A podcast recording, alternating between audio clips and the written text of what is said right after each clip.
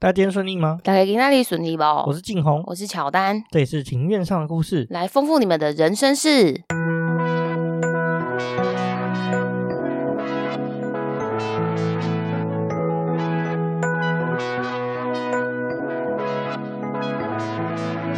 我们透过历史、书籍、电影、风土。带你进入那些看似很远却其实离我们很近的事，在这里扩散你我的小宇宙，还有那些故事所延伸出的观点。本节目透过 First Story Studio 上传，Google 搜寻 First Story 了解更多。我们今天录音的时间是五月二十一下午两点。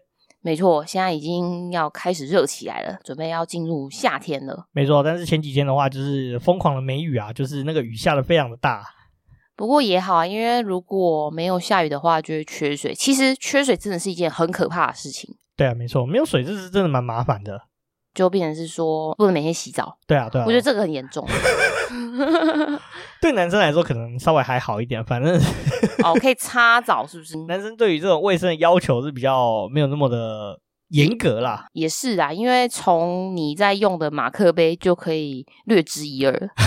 那静红的马克杯底部呢，常年保持着迷之污垢。没有，没那么严重，我还是定期清洗。哦，对，我跟就是听众分享一下，就是因为马克杯，即使你是用洗碗巾洗，还是会有一些污垢没有办法彻底的清除。那这个时候呢，就建议还是要使用一下科技海绵。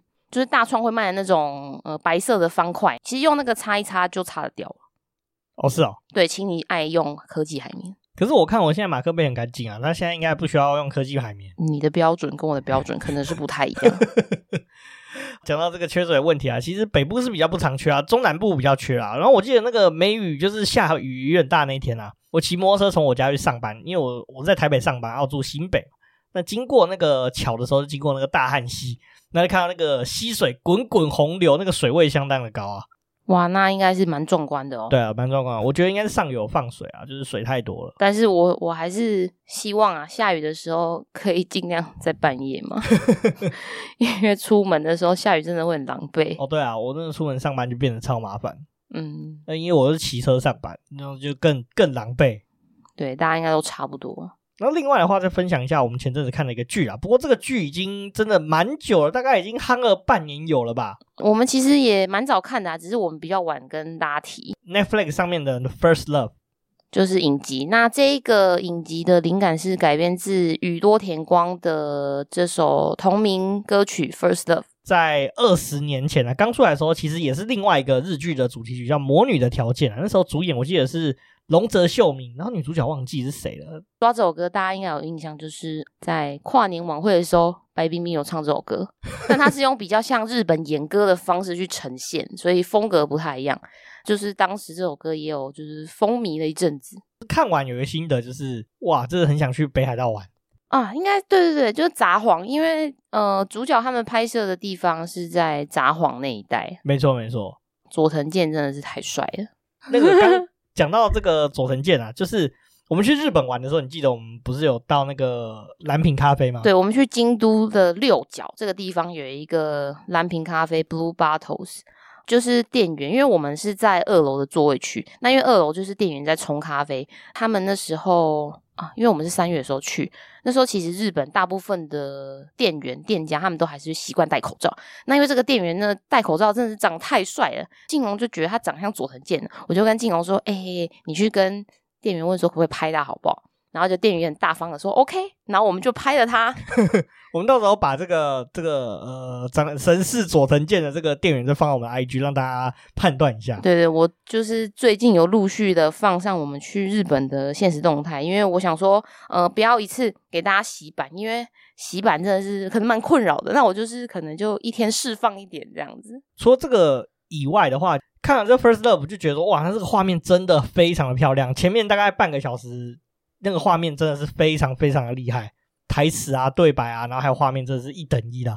那时候一开始我先看这剧，我就说很好看，然后你那时候还不太想看，对不对？哦，因为其实乔丹我本身对这种爱情相关的剧比较没有兴趣。其实我爱情的剧也看的很少啊。比较算是看日剧长大的，所以其实只要有那种，哎，人家说那种大师日剧，我可能会看个一两集，然后如果对口味就往下看下去。哦，因为我比较少在追剧，我现在都在看棒球哦。不过这个是另一个话题，下次跟大家聊。我最近有满满的心得。对啊，总而言之，我是觉得《First Love》蛮值得一看的啊，就是他把那种错过啊，然后再遇上的这种情节，真的是刻画的非常的厉害啊，真的是不简单啊。我觉得满岛光在里面真的蛮有魅力的。没错，我觉得就是包括演男女主角小时候的演员也都是非常有魅力的演员。好，嗯、那我们今天进入到今天的正题了。我们今天正题的话，就延续我们上礼拜在开头的时候聊到，我们那时候不是去台南参加婚礼嘛？对对，我就是在那个四月底五月初那时候去。那时候除了参加婚礼外，我们也在台南玩耍嘛，顺便我们那时候也有去了一个地方，就是汤德章故居嘛。那我们今天的主题就是跟这个汤德章故居很有关系啦。那为什么呢？我们会去汤德章故居？其实这故事其实有点长啊。对，因为最一开始是，其实，在三年前，就是二零二零年的时候呢，因为我平常就是有在关注一些募资平台的一个专案。那因为刚好这时候看到一个专案，就是说他们在募集汤德章先生的这个故居，那就是在啧啧上面，就是这一个呃这个专案的意思，就是说主要就是因为为了要保留这一位。汤德章先生，他其实是在二二八事件的一位受难者，他的故事就是非常的值得，跟他的精神非常值得让就是。后人就是所知道，然后他本身的这一个生前居住的地方，那因为面临不可逆的命运，然后可能会面临拆拆除、拆迁等等的问题，就是由民间就是发起这样的一个募资的行动，然后来募得一些资金，然后来把这个故居给保留下来。那因为那时候我也有就是捐一点小小的钱，然后就有拿到就是这个呃募资的这个活动的纪念品。后续有收到消息，就是说哦，那这个故居就是已经成功的保留下来了，然后也有开放给大众去参观。就是因为我们两个就是住的离台南有点远，因为我们俩都在北部，然后所以说就是近期终于有时间，然后就过去了一趟。没错啊，也感谢就是佩欣跟齐恩结婚了，不然其实我们短期内应该是没有要去台南打算，因为这好远，开车很累，因为车都是我一个人在开的，就是有有有个人就是开车的时候呢。问他要不要开车，他说不要。然后上到车之后呢，大概半个小时之后呢，就会离线。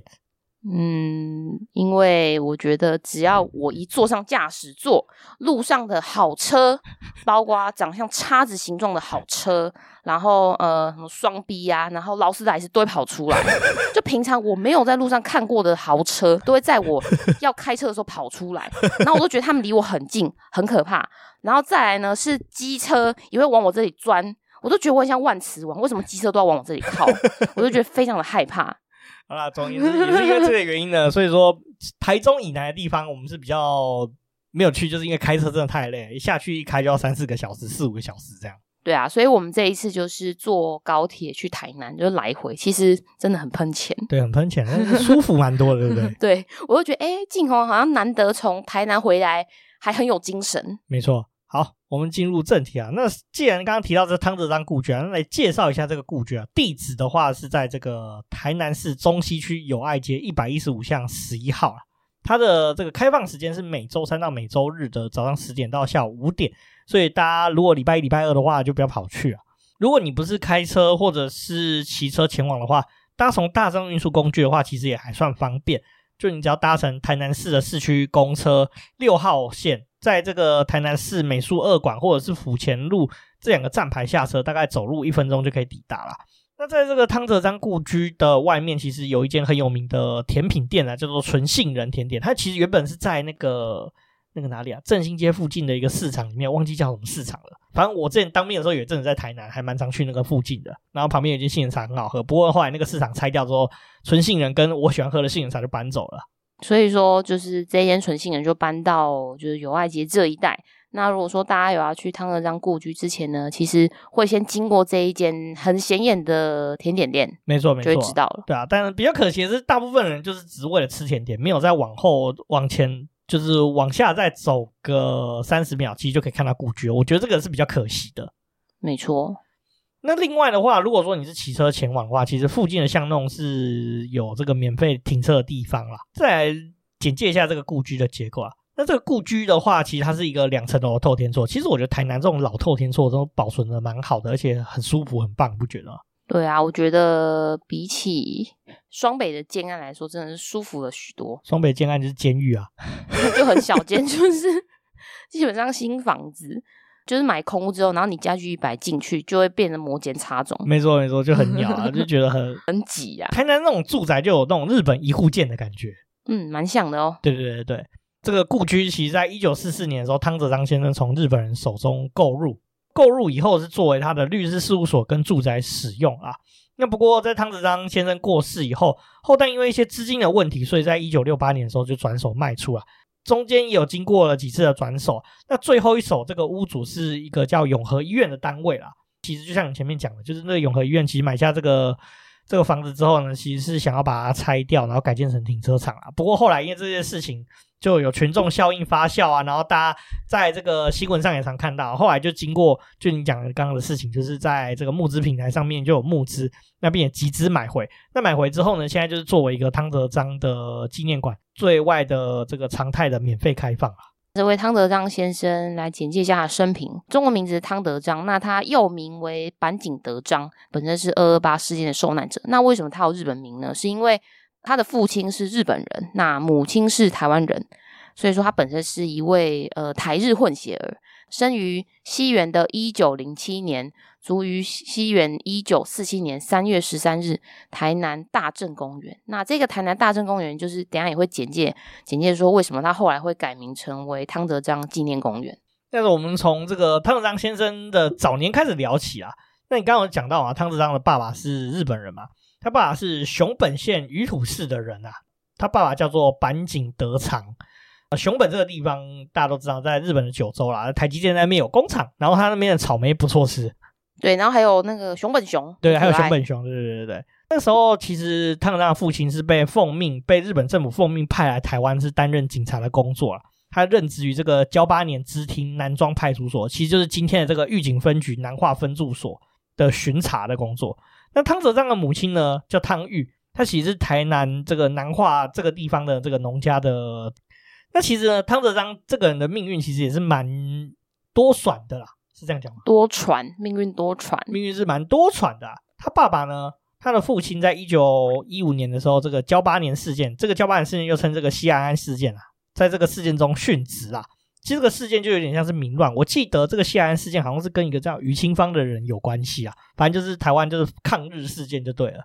事变的时候呢，其实汤泽章跟他的姐姐呢也差一点就是在这个事件中丧生啊。那时候运气很好，是因为有一个这个工友啊，黄茂贵先生呢就把这个汤泽章跟他姐姐呢背在身上，然后就赶快逃出这个派出所，因为当时报名就直接冲刺到派出所里面，就是。搞事情就对了，那他们就很幸运就活下来了。汤泽章早年就失去了父亲了。那汤泽章后来呢，就是还是在这个交八年这个地方继续的受教育。这样，他在这个交八年公学校毕业之后呢，在一九二一年的时候考入了台湾总督府台南师范学校，其实就是今天的这个台南大学的前身啊。汤德章在这个台南师范学校的时候呢，其实他也是蛮叛逆的啦。他常常就是因为就是服装仪容不合格的，受到校长的责难，然后加上说他也不太喜欢去上课，所以就旷课啊，那这样操心的成绩不及格，所以就被退学了。那退学之后呢，他就回到这个狱警，在这个糖厂里面打工啊。因为我大家都知道嘛，这台南呢其实是一个在日本时代是一个产糖圣地的一个地方，嗯，就是制糖的重镇。没错，没错，没错。汤泽章其实也是蛮反骨的啦，然后呢，他在工作之余，同时也在私塾，也就是像是补习班的单位，然后学习汉文以及四书五经，另外也学习中国武术、少林拳以及日本柔道。其实我们后面讲到，其实汤泽章也有当警察，所以我在想，就是他过去这些经历啦，对他当警察是蛮有帮助的，在。台南打工一阵子之后呢，后来他又加入了这个第二中队志愿兵啊。其实这个是有点像是日本的那种军事单位啊。那这个第二中队志愿兵的时候，他也服务了一年的时间呐。那时间到了这个一九二六年，那他通过了巡查试验，成为了警察。那曾任北港郡的勤务巡查、总督府巡查。那回到台南州，在开山町派出所任巡查。那战后这个地方就称为开山派出所。对，那大家知道开山的话，台南有一条路叫开山路了。然后我们之前去喝的那个神秘酒吧也在开山路上。嗯，没错。担任巡查的期间呢，其实表现的非常非常的好啦。那他在这个一九二六年的时候呢，甚至在这个深夜去逮捕了一个前科累累的这个通缉要犯啊，那在地方上就造成一个轰动。所以说呢，他就一路高升，升等升到了这个警部补。警部补呢，这在现在台湾的这个警察工作里面呢。他的位阶大概是就是那种分队长啊，或者是派出所所长的这个等级，其实是相当有一定相当地位的哦。对，因为其实才三年嘛，因为你说他一九二六年的时候担任警察，然后是到了一九二九年的时候逮捕了这一个通缉要犯，然后三年内呢就高升为派出所所长，是蛮厉害的。不过呢，其实你前面有提到啊，就汤德郎先生他的身份其实是混血的身份嘛，因为他是一半台湾人，一半日本人啊，所以他在自己工作上呢，他觉得说他跟台湾人是比较相近的，所以他在工作上其实比较常在帮助台湾人啊，也是因为混血的关系啦，所以说他的这个仕途呢，跟他原本的这个日籍同事的同期呢，相较起来是比较不顺遂的啊。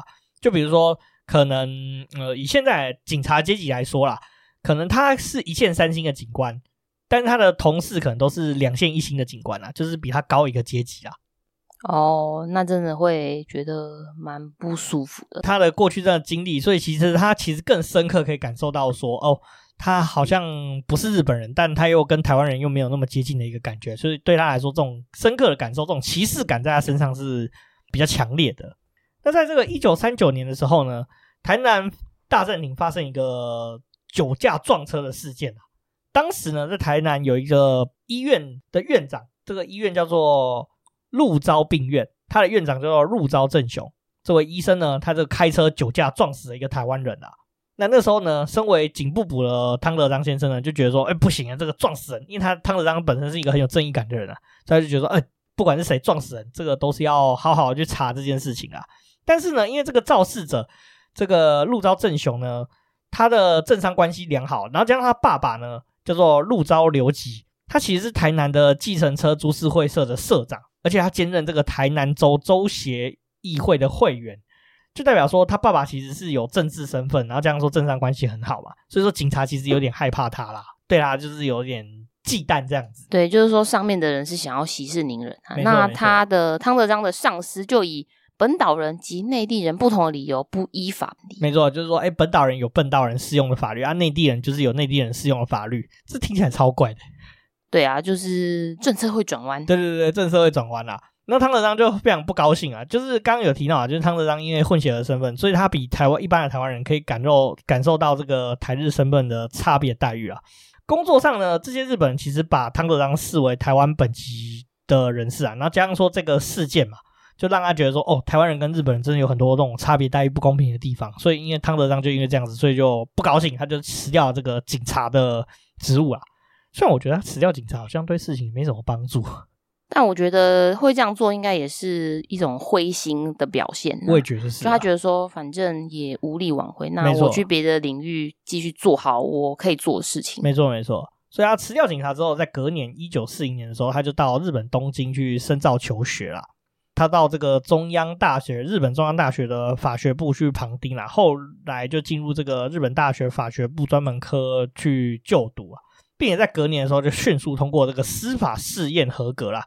那在一九四三年的时候，再更通过另外一个也很难通过的考试，叫做行政科的试验。那这个行政科跟司法科，司法科通过的话，就基本上呢，他就是等于是可以当。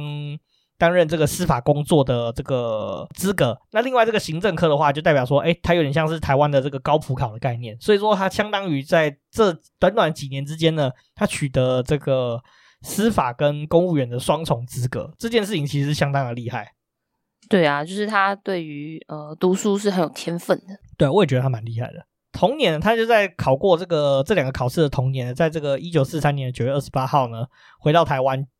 他在同年呢就回到台湾，然后并且在这个一九四三年九月二十八号呢，向台湾的总督府登记为这个台南州的辩护士。啊，这个辩护士的意思其实就是律师的意思啊，在日日文里面，辩护士就是律师。哦，所以说随即开启了他正式的律师生涯。没错，没错啊。讲到这个辩护士，就有一个日剧其实也蛮好看的，就是那个新垣结衣跟那个叫什么半泽直树演男主角那个人叫什么啊？堺雅人，他演一出很好看的这个。这个律师相关的日剧叫做《Legal High》，我觉得也蛮值得推荐给大家的。哦，那他中文叫什么？叫叫做王牌大律师吧，印象中是这样子。哦，我觉得中文取的蛮蠢的，但是 为什么很像好莱坞烂片 会有的名字？我不知道，你要问未来日本台，他翻译都怪怪的。哦，好吧，听起来很很不吸引人。对对对，但这出蛮不错看的。好，好，然后我们再回到原本话题啊，就是他刚回台湾担任律师嘛。那回到台湾之后呢，他就在台南这个南门町这个地方呢居住，并且在这个广末町一丁目一零三番地去执业。设立板井德章辩护士事务所。接下来呢，时到这个一九四四年的十月啊，他就买下现今我们说的这个汤德章故居啊，然后并且把这个事务所呢迁移到这个地方的一楼啊，二楼就作为他自己的居所啊。从前面的故事你可以知道嘛，就是汤德章这个人其实算是蛮喜好打抱不平的啦。然后加上说对公共事务呢跟打抱不平的事情呢，觉得说是特别有成就感的一件事情，所以说呢，他收费其实也是蛮浮动的啊。他其实很常收一些就是便宜的费用啊，或者是义务辩护啊，帮那种台湾人去对抗那个坏坏日本人这样子，所以因而成为这个台南地区蛮知相当具有知名度的律师。听起来他其实是比较偏向就是重视人权以及比较接近左派的一位人权律师。没错，没错了。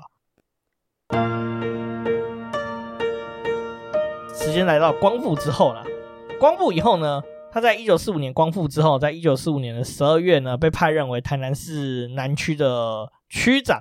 但是呢，后来因为政府有些规定，就是说，哎，你如果说是律师的话，就不能够兼职。所以说，他就那个时候担任一阵子之后呢，就就把把区长辞职，对对，把就把区长辞掉了。那隔年呢，他呢还就是参加这个台湾省参议会的这个候补议员啊，同时他也兼任这个台南市民人民。自由保障委员会的一个主委啦。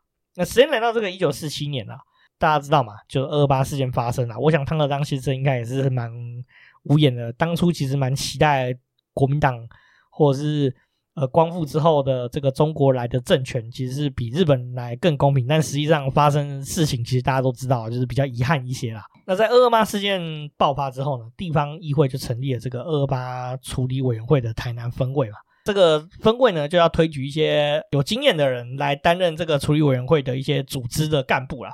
那有警察经验，而且又是律师的汤德章呢，就被推举为这个台南市分会的这个治安组的组长，负责维护治安啦。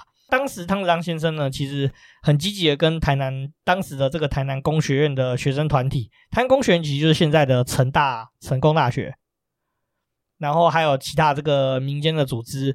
组织成立这个治安的小组，避免地方就是随意有那种暴民乱打。其实有一些也是那种基层外省人，他也是很 nice 的。但是因为到时候那时候已经大家已经疯狂了，所以就是看到外省人就扁，然后外省人看到那个台湾人就扁，就是 乱七八糟就对了。哦，就是那时候其实不讲理、失去理性的民众很多啦，所以说必须要有这样子的地方的维安组织。然后去避免这个地方的骚动，没错没错啊。然后在这个这个二二八事件的期间呢，在这个过渡期间，其实他们都看那个台南市的市长很不爽。那所以说，其实在这个这个处理委员会台南分会呢，在这个过渡时期呢，也透过很多的团体代表各界团体代表啊，然后总共是四百二十五个人啊，举行这个台南市各界联合大会啦。那我们就决定说要否决现任的市长留任啊，然后他们就开始去票选。说，哎，谁是适合作为这个过渡时期的这个市长的候选人？那汤德章是其中一个候选人之一啦。二二八当时其实风声鹤唳嘛，那反正大家都知道嘛，就是陈诚那个坏坏家伙呢，就是乱骗一通，骗东骗西嘛。然后那时候跟台湾人讲说说，啊，我我一定尊重你们意见的。实际上，来跟蒋中正说要派兵来镇压台湾嘛。那个时候呢。就那个高雄要塞司令彭孟缉呢，就命令这个国军三十一师进入台南市，当天就开始实施戒严，然后并且在早上的时候包围这个参议会。汤泽章等人就是这个二二八台南处理委员会的这些干部呢，就分别遭到逮捕。那在期间就遭到这种非人道的刑求了。那汤德章先生其实那时候我有查到一些资料，他其实。也拖延了一些时间啊，甚至他在逮捕之前呢，他留在这个组织里面，他就把一些文件资料给烧毁，就避免说是国民党的这个军队就进来就看到名单就开始乱抓人，所以有保护到一些就是学生啊，甚至民众这样子。对，因为其实因为呃汤德章先生这样子的一个行为，就是把这些名册烧除之后，据说真的是救了非常非常多就是台南的市民，没错没错，就是免除这种呃不必要的牵连。那时间到了这个三月十三号的上午啊，那汤德章先生呢就被押上这个囚车，把汤德章先生反绑，并且在他的身后插上一个暴徒板井德章的这个木牌，并且公开游街示众啊。最后呢，就在这个当时的大正公园，就是现在的这个汤德章纪念公园里面呢，公开处刑枪决。那汤德章就在这个地方就逝世了。当天呢，这个彭孟缉呢就发表了一些宣言，告诉台南市的市民说：“哎，汤德章其实是什么汉奸啊之类的。”那隔天呢，政府国家机器也动了起来，《中华日报》也刊出他的罪状，就说什么他是暴徒板井德章啊，借由这个什么自保障自由委员会的名义啊，然后号召暴徒去去危害社会治安啊，然后强迫打这个中国来的这个公务人员啊，结。勾结什么非法团体之类，反正就是讲把他讲的十恶不赦这样子啊。对，所以简单来说，这个彭梦琪他发的这个告台南同胞书根本就是乱写一通，没错，就通篇胡说八道。而且他们真的蛮过分，就是故意把他的名字写板井德章，因为其实汤德章先生他本身对于自己的认同是偏向台湾人，他其实大部分对外的名义都是用汤德章的这个名字。那我觉得。当时的国民政府为了要就是让大家就是对他有一些呃贴标签或者是分化，所以就一直故意用他的日文名字。那至于他在行公开行刑这个大安公园这个这个情当时的情形呢，其实是有相当多的版本啊。我们那时候在那个那个纪念馆的时候，有看到好几种访问，当时就是有在行刑现场目击的民众啊，他有好几种说法。大部大部分我们听到的是说，哎，他在死前有喊什么“台湾人万岁”啊之类的，但是其实这个其实有点不太可考，对不对？就是没有办法百分之百确定，因为我们去看这一个访谈目击者影片，因为其实目击者当时，因为你想想看，就是当时的时代，然后到现在都还活着，那表示说其实他们年纪已经很大，然后在当时他们是年纪非常小的目击者，所以他们其实那时候听到的跟记忆可能会有一点点出入。没错，没错。但我觉得基本上应该不会偏差太多。对对对，但真的是非常惊悚的历史事件。没错没错，但是大部分听到的说法，我们综合一下啊，就是基本上他在死前有喊一些话。就是很确定的事情。那至于喊什么的话，有好几种说法。有人说他是喊“台湾人万岁”，当时用日文喊；然后也有人说他好像对那个呃国民政府的那个中国兵啊，就吐口水之类的。哦，对，中国兵啊，又是另一个故事。对对对对，呃，他被打几枪才过世，有好几种说法。但比较主流的说法是他被打了两枪才过世。对，因为其实前面有提到汤德章先生，他本身就是呃体格壮硕，因为他同时有练呃。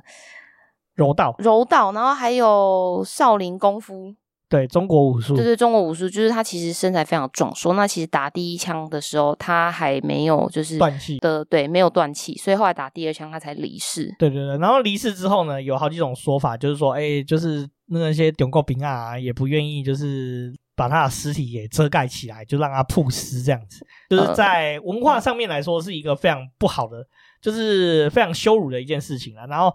反正就有好几种讲法，就是说，哎，有民众看他觉得这样太可怜，然后就是拿那个草席去把他把他的尸体盖起来，然后被中国兵啊拿走。那也有一种说法是说，哦，就是没有人去盖草席这件事情，就让他曝尸。反正就有好几种讲法，就是目击者有好几种说法，就是了。没错，但都是充满恶意的。在这件事情结束之后呢，三月中旬呢，国民政府就派了这个当时的国防部长白崇禧来这个台湾宣抚啊，就是安抚台湾的民众啊。这个白崇禧是谁呢？就是台湾一个很有名的作家，叫做。白先勇的爸爸哦，oh. 那其实当时呢就下令说，哎，被关在这个军法看守所所谓的这些二二八的疑犯，就是当时还没被枪决这些疑犯，全部就送到台湾高等法院去审理了。台湾高等法院那时候呢，就把之前过世的人的这个呃罪状也翻出来，然后再去做一个检讨啦。那最后判决是说，哎，汤德章其实是无罪的啦。但是呢，虽然说好像说，哎，汤德章的罪行其实是被免除了，可是事实上呢。呃，我看到的说法是说，这个判决书上面其实并没有任何人的签名，就说其实没有人敢在上面背书。我在猜，应该也是二八那个时空背景之下，很多事情也很混乱，然后加上说，其实可能也那种判决的人，虽然说有这个判决书，但是不敢在上面用字，可能是怕后续白色恐怖的时候也被牵连。基本上应该是会被清算啊，对，因为以那个当时。政府的这种尿性，这个是汤泽章本人先生的故事啊。那我们再聊聊这个故居啊。那这个故居呢，其实我们那时候去参访的时候，你有注意到什么事情？其实我觉得故居虽然说现在买下来，然后也可以进去参访，可是实际上呢，里面其实整个建筑物是比较年久失修一点点，对不对？对，就有一些地方就是还看起来是很脆弱，还是需要一些修缮的。对，没错，没错。然后它的整个展场的情况，能够摆放的东西其实也没有那么多。因为我想说，哎，花钱把故居买下来之后，要维护啊，甚至呃要营运，其实都是需要一定的资金。所以说，其实现场上的这个汤德章故居里面的展示的资料，其实是比较有限一点点的。但我觉得还是蛮值得一去的。一来是这个房子是非常漂亮，你可以看到说。日治末期盖的这个透天厝，如果维护的好的话，会是什么样子？这是第一个点。那第二个点的话，是汤德章的故事，其实在里面也叙述的很完整，而且甚至里面也把一些二二八事件台南遭遇到迫害的一些人的故事也放在里面。我觉得是一个非常有意义的景点呐。只可惜现在的展展展示的这个内容可能还没办法那么的充足，因为展间都还没有办法做一个最有效的利用跟维修这样。那其实顺带一提，就是呃。在那个，它有一个区域是有放，刚刚有提到是访问一些就是目击者或以及是汤德章先生的后代的一种参访的影访问的影片啊。我觉得这影片真的是非常有意义，像里面就有提到，当时其实时空背景就是回到光复初期，那因为台湾人那时候是满心期待，就是哦，终于送走日本人，然后迎回祖国。那因为那时候的台湾人呢，都对祖国的接收跟到来是非常的欢迎。谁知道一来了之后呢？这些所谓的中国兵啊，他们就是穿戴非常的乱，然后就是一路上就是抢劫啊，然后想干嘛就干嘛，然后恣意妄为，然后让台湾人非常的失望。没错。那其实这些内容在这些呃影片里面的访谈者就有提到。那这些访谈者他们就我觉得他们看起来都比较像是呃当时的应该是说早期的知识分子，就他们谈吐也都非常的优雅，就逻辑很清晰，即便年纪都非常的大。然后我们再聊回这个故居啦。那故居为什么会被留下来呢？其实是遇到了非常多的事件啊。那我们现在来聊聊为什么故居现在不在这个汤泽章先生的后代身上。其实这是在台湾蛮多这种，比如说所谓的义士啊，或者是说诶重要历史人物的后代上，其实蛮常发生的事情。就是二八事件之后嘛，那汤泽章先生的这个后代呢，其实就被社会贴上一些标签嘛，就哦，你爸爸是。呃，反抗政府啊，干嘛？所以其实在，在工作上可能就是遭受到一些歧视啊，然后在在学校可能会遭受到一些歧视啊。所以说，在经济上的话，在这汤德章家族的后代就比较没有那么的宽裕啦。所以在一九六八年的时候，故居就有这个汤德章的子女，就是汤冲模先生呢，就卖给一位先生叫做王荣斌的先生啊。卖王荣斌先生之后呢，他其实也没有对这个房子去做太多的动作了，那他就是持有。那时间到了这个二零一二年呢，故居呢，呃，差点因为都市计划的关系呢，因为道路要拓宽，所以就是要把它拆除啊。那其实，在这个文化人士的各方奔走之下，就觉得说，哦，这个是汤志章先生的故居，是很有意义的文化景点啊，所以说才保留下来了。大家想说，哎，已经逃过第一次了。那也是因为这个事件之后呢，其实越来越多人关注到汤志章故居啦。那也希望说它保留，比如说改建成博物馆啊等等之类的这个呃声音就出现了。那到了这个二零二零年的四月啦，就传出说，哎，汤志昌先生的故居呢，要在易主，就是这个王荣斌先生要在转手。那转手的对象是这个永和医院啊。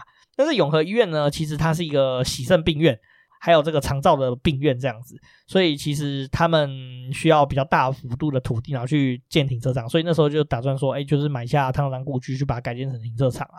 那那个时候呢，关心台南地区的这个文化资产的一个民间组织叫做台南市文化资产保护协会呢，就觉得说，哎，这样子有点很可惜啊，所以说他们就在同年的四月十七号下午，就跟台南市的文化资产管理处去去申请一些作业，就是把这个故居提报为暂定古迹啊，就可以避免它第一时间被拆除啊。那后来因为这个事情就引发了这个社会讨论啊。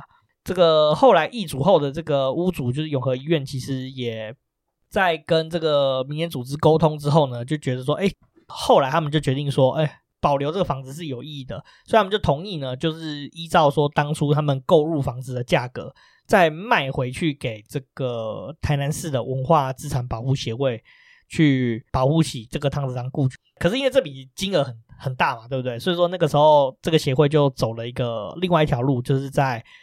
走群众募资，那他就在这个二零二零年的五月十一号呢，在泽泽网站上发起募资买下故居啊。并且很快速的在不到一个月的时间，在六月九号的时候就成功募到一千六百万达标，并且取得这个故居的所有权啦。可是因为故居其实常年都没有人居住啊，许多地方需要整修啊，就像我们那时候去展场看的。要维持故居的这个营运呢，其实也需要非常多的经费啊，包括展场的营运啊，然后水电啊、维修等等。所以说，在今年的四月的时候呢，其实我发现就是他们在群众网站上其实有再一次展开募资啊，那希望可以募集到每个月四十五万的资金，去提供这个故居的修缮跟营运的作业。对，没错。那这次的话，他们是在挖贝的这一个募资平台，就有兴趣的听众也可以就是上去呃参考一下内容，然后再决定是不是需要支持。没错，这也是因为这一连串的事件，其实汤泽章先生的故事已经慢慢进入到大众的视野啊，那也引发了一些这个效应啊。早在这个一九九八年呢，为了彰显这个汤德章先生在二八事件中维持治安的这些。故事呢，还有他纪念他这个无辜受害的的惨况呢，台南市政府那个时候就决定，就是将他当时殉难的这个大正公园，那在战后呢，先被改了一个名字，叫做民生绿园，又再一次的改名为这个汤泽章纪念公园，就纪念说台湾有一个人，就是在二八事件之中呢，就是保护了一些民众，而且他殉难这样子。对，其实他就是在台南算是一位非常具有代表性的人物。没错。同时，在这个汤泽章纪念公园，当时他被枪决的这个位置呢，设置了这个半身的铜像跟纪念碑文啊。那这个铜像呢，则是由一个很有名的这个雕塑师，由邱火松先生来制作这个汤泽章先生的这个半身铜像。再往后呢，在二零一四年的时候，当时现现在的副总统，当时的台南市市长赖清德呢，就宣布了要在。在这个三月十三号，就是汤德章殉难的这一天呢，定为台南市勇正义与勇气纪念日，去纪念这个汤德章律师英勇坚韧的这个人生跟故事啊。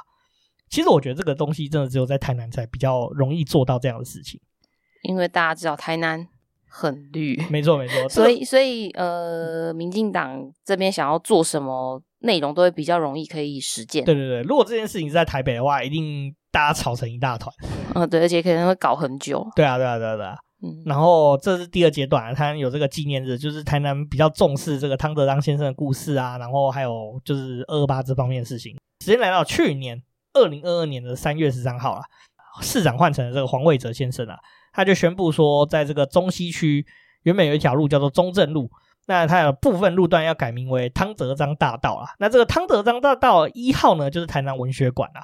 并且呢，在去年四月一号就把这个中正路的这个路牌呢换掉，然后换成这个汤泽章大道，去纪念这个汤泽章先生的故事啊。不过引起这个中正区路的这个居民呢不同的正反面的反弹啦。哦，因为要换那个门牌有点麻烦。对，依然是换门牌有点麻烦，而且大家都知道这条路叫中正路已经二十几年，这个就是转型正义执行上的一些困难啊，加上说对民众造成一些不便啦。确实是真的是比较一点，然后有一些人觉得说这件事情太意识形态啦，什么巴拉巴拉，反正就大家也是吵成一团啦。那我个人的看法是觉得说，其实改路名这件事情其实也算是确实是比较劳民伤财一点。不过台湾也不是没有改过路名的事情啊，比如说中港路变成台湾大道嘛。哦，对耶，所以九一的一首歌叫《再会中港路》，应该叫做《再会台湾大道》是吗？可以这么说啊。然后台北有改过啊。像新北市有一条路就改名叫新北大道啊，所以其实我觉得大家反弹虽然是有不方便的地方啊，然后但是我觉得还有一点其实是很重要，就是如果改了这个路的名字呢，就房价如果会上涨的话，我想反映就是不满的声音可能会稍微少一点点啦。嗯，我也这么觉得。对了，这是比较题外话一点，但是我觉得改这个名字其实也相当的有意义啦。但是我一直觉得很奇怪，就是为什么不叫汤德章路，就要叫汤德章大道？这个路也不是很大条，可能觉得叫做大道听起来比较大气磅礴。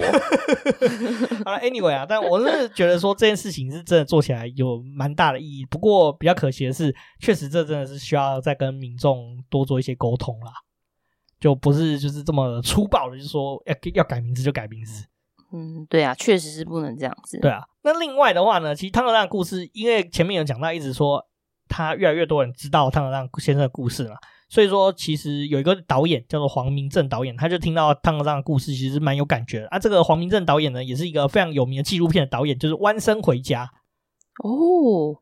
讲这个《弯身回家》的书蛮好看的，不过写那本书的人有一些争议，就倒是真的哦。因为弯生被踢爆，他不是弯生。对对对。那这个黄明正先生呢，就除了《弯生回家》纪录片呢，他其实有筹拍另外一个纪录片，叫《寻找汤德章》啦。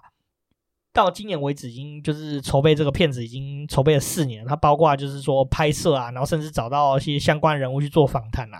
那目前的话呢，已经接近后完成的阶段，就是已经在进行后置。那预计的话，在今年秋天的话，会在院线上映这个纪录片了。这算是这个汤德章先生的故事越来越让大家知道，然后有越来越多的一些呃调查或者是呃呃史料出来，这样子越来越有人关注这件事情。嗯，那这我觉得这是这算是转型正义的这一个进步的历程。没错，没错。好了，那我们今天讲这么多啊，你有什么想法吗？我真的觉得汤德章故居真的是非常需要被保存，因为我们那时候去啊，我觉得空间真的，其实如果好好利用，该修缮的地方有修缮好，那其实真的有非常多的史料可以放。那我觉得可以让更多人去了解，就是汤德章先生的故事。就我觉得他的精神真的是非常的让大家所就是需要让人家知道。没错没错，其实台南有很多这样的古迹，不不管是跟二八有关，甚至一些很有名的历史人物，像台南有一个很有名的作家叫做那个叶石涛啊，他的故居也有被保留下来。其实台南也有很多这种在地作家的这种故居啊，都有点可惜，就是台湾都有一个问题，就是古迹自然的问题嘛。你说古迹自燃是说可能年久失修，然后它可能会燃烧吗？不是，是因为它如果变古迹了，就不能有效利用，然后那些古迹就会自己燃烧起来。我听不太懂哎，什么意思？就是说，呃，土地的利益大于保存利益，然后所以那些可能很有意义要被保存下来的地方，会因为它如果烧掉之后变成平地，可以改建成大楼，它利益更好。哦，有这种？有啊，台湾超多古迹就这样自己烧起来的，啊，或者是可能会变古迹的房子就这样烧起来。嗯，对啊，所以这是比较可惜的。我觉得台湾也有很多这种东地方是要认真的去保存。那政府或者是民间，或者是大家应该更有意识去保存这些东西啦。就是我觉得说，我们一直去新建新的东西，不见得是一件非常好的事情。保留旧的东西也是一件很重要的事情。我是觉得两者是可以并行的，没错，就是应该是要取得一个平衡。没错啊，那汤德章先生的故事其实也是蛮令人感动难过。其实我觉得二八也有很多相当多类似这样的故事，一定都还值得我们去去挖掘、去探寻。然后，而且我觉得说这件事情也很重要，就是我们要理解过去，才能去避免未来再次发生这样的事情。对，确实啊，就是理解过去所呃。就是就是应该说，就是一起正视这些发生过的一个有点像是错误的事情，这样未来才有办法避免。